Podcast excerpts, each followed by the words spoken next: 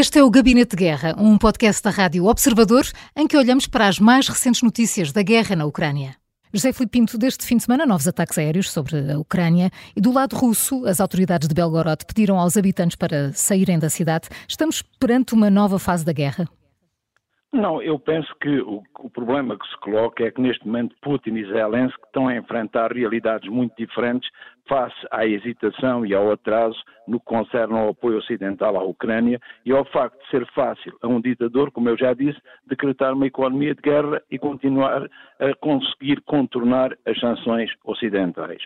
Putin está a contratar, nesta altura, mais mercenários, uhum. designadamente da Hispaniola, formada por hooligans, ultranacionalistas, radicais, neonazis, mesmo que a Constituição russa não reconheça a existência de grupos privados, militares e eh, consegue também, além disso, através da concessão da nacionalidade russa, e durante muito tempo foi dificílimo obter a nacionalidade russa, ora eu, através da concessão da nacionalidade russa a quem faça um contrato com o exército, está a aumentar o número, portanto, de pessoas para o seu exército.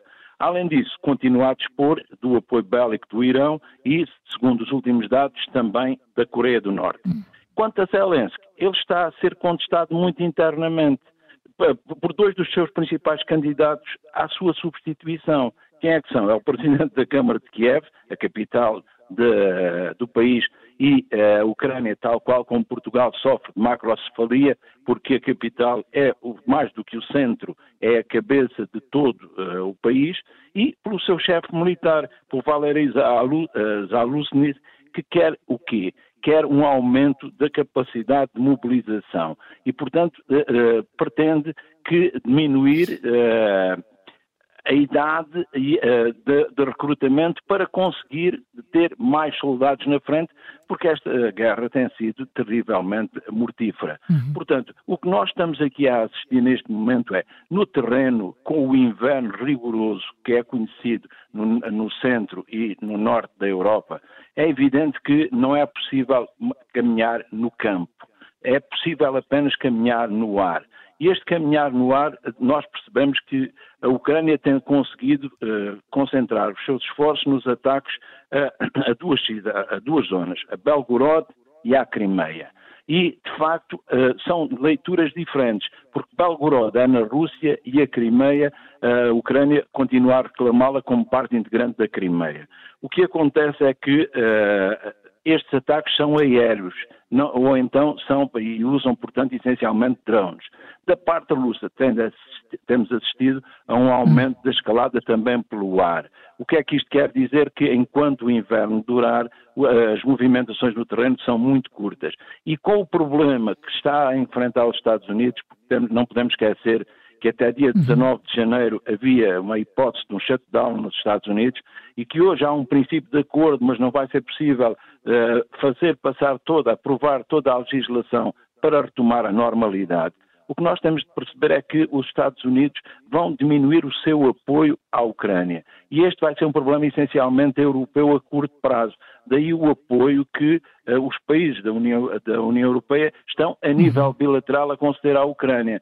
Nesta perspectiva, o que, é que se, uh, o que é que é possível pensar num cenário a curto prazo? E para concluir, é que, José Filipe Pinto, por favor. Para concluir, Sim. dizer que dificilmente vai haver grandes avanços e por isso mesmo vamos ter uma situação muito simples. Mais tarde ou mais cedo, eu penso que mais cedo do que tarde, Zelensky vai ser obrigado a ir a negociações.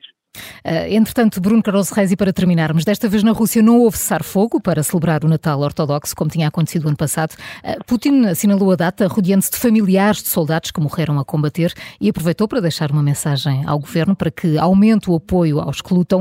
Uh, que leitura devemos fazer tudo isto? Campanha política? Sim, eh, quer dizer, já no ano passado esse, esse dito cessar-fogo foi uma, na, na, prática foi, foi um cessar-fogo desde logo unilateral, depois os próprios ucranianos disseram que não foi respeitado sequer pelo lado russo eh, e, portanto, é, no fundo era uma manobra de propaganda.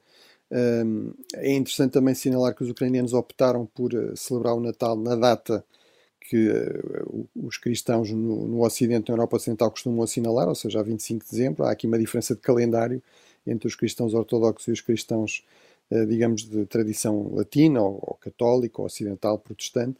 e, portanto, houve aqui também, nesse aspecto, uma aproximação, digamos, da, da Ucrânia do, do resto da Europa, uma identificação da Ucrânia com o resto da, da Europa, portanto, um afastamento ainda maior em relação às tradições culturais uh, do, do, mundo mais de influência russa e de Moscou.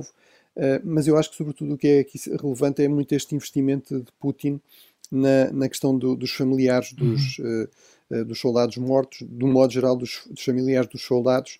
eu tenho chamado a atenção para esse aspecto, que é, é, realmente verdade que Putin tem uma enorme vantagem em relação à, à Ucrânia, aos países ocidentais, na condução da guerra, que é um regime cada vez mais autoritário, autocrático e, portanto, não, não se deixa condicionar, não tem de ter em conta a questão da opinião uhum. pública, uh, da pressão da sociedade, do custo económico da guerra, do custo em vidas da guerra, pode ignorar isso, pode dar só o luxo de ignorar isso, mas isso não quer dizer que esses aspectos não estejam lá e que mesmo um regime autoritário não tenha de se preocupar minimamente com a forma como a população em geral vê o conflito, vê a evolução do conflito.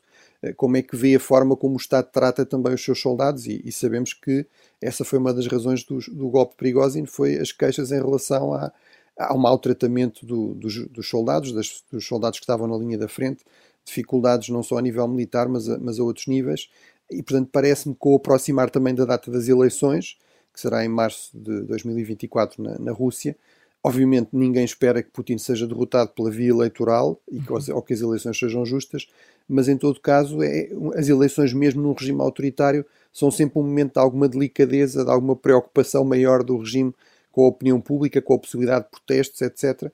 E, portanto, acho que isso explica porque é que o regime tem estado a dar tanta atenção também a esta, a esta dimensão, digamos, mais humana da guerra, que em geral não tem sido propriamente a prioridade do regime de Putin. O Gabinete de Guerra é um podcast da Rádio Observador. Vai para o ar de segunda a sexta, depois do noticiário das nove e meia da manhã e tem uma nova edição depois da síntese das quatro e meia da tarde. Está sempre disponível em podcast. Eu sou a Maria João Simões.